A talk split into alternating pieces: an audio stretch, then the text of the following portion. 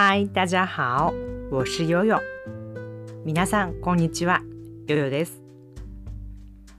突然ですが、人間には、うん、ちょっと大げさかな。まあでも人間には、今これをやるべきだっていう時がありますよね。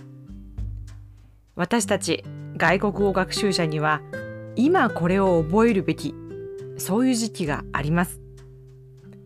今は国の名前とスポーツ用語を覚える時期というと皆さん納得してくださいますか？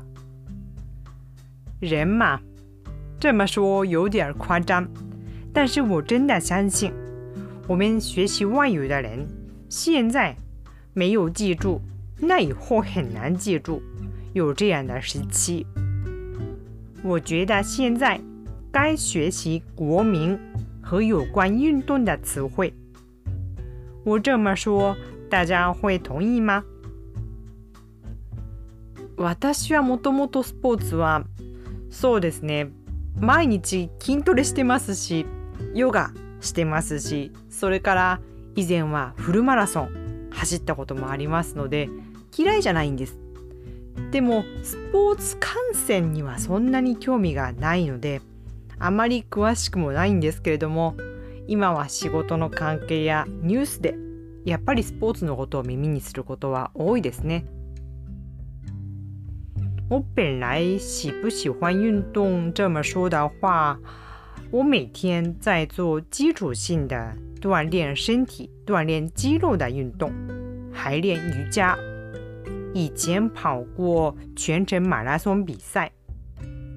但是光看运动比赛，这个其实很少看的。对运动不是特别有兴趣的人，但像我这样的人也是，还是在工作中或者是通过新闻，现在接触运动的机会也是比较多的。その中で、え、何なのこの種目となったり。 ああこんな表現があるんだなというふうにして新しい言葉に触れる機会が本当に最近多くなりました。其中有时候觉得，诶，这到底是什么项目呢？这个用中文怎么说呢？还觉得啊，这个表达方式该怎么翻译呢？经常会碰到这样的场面。スポーツ種目って本当にたくさんありますしそして実は中国と台湾でも言い方が微妙に違ったりします。単語自体が違うこともありますし成長が違うこともあります。まあ中国は中国でも今と昔で表現の仕方が違うなんてこともあるんですね。这些运动项目其实有很多说法的。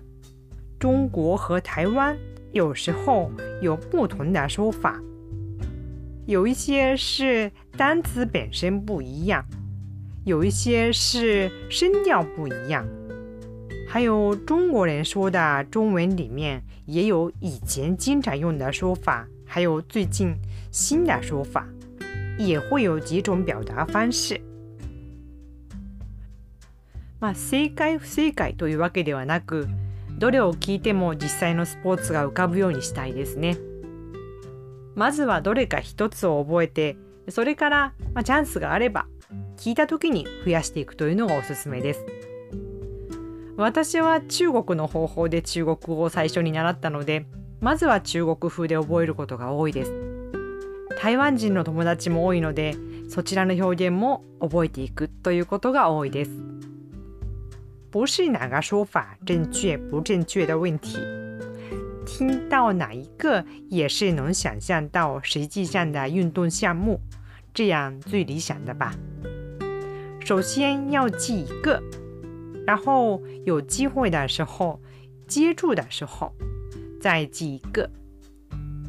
我当初学习的是中国风味的中国式的中文，所以现在也是。首先记一个中国的说法，这样比较多。现在也有很多台湾的朋友，所以跟他们的交流之中也能学到台湾的说法。この機会にスポーツ関係の語彙を強化したいと思っていますので次回から何回かにわたってスポーツ関係の単語いきますよ。ぜひ一緒に頑張りましょう。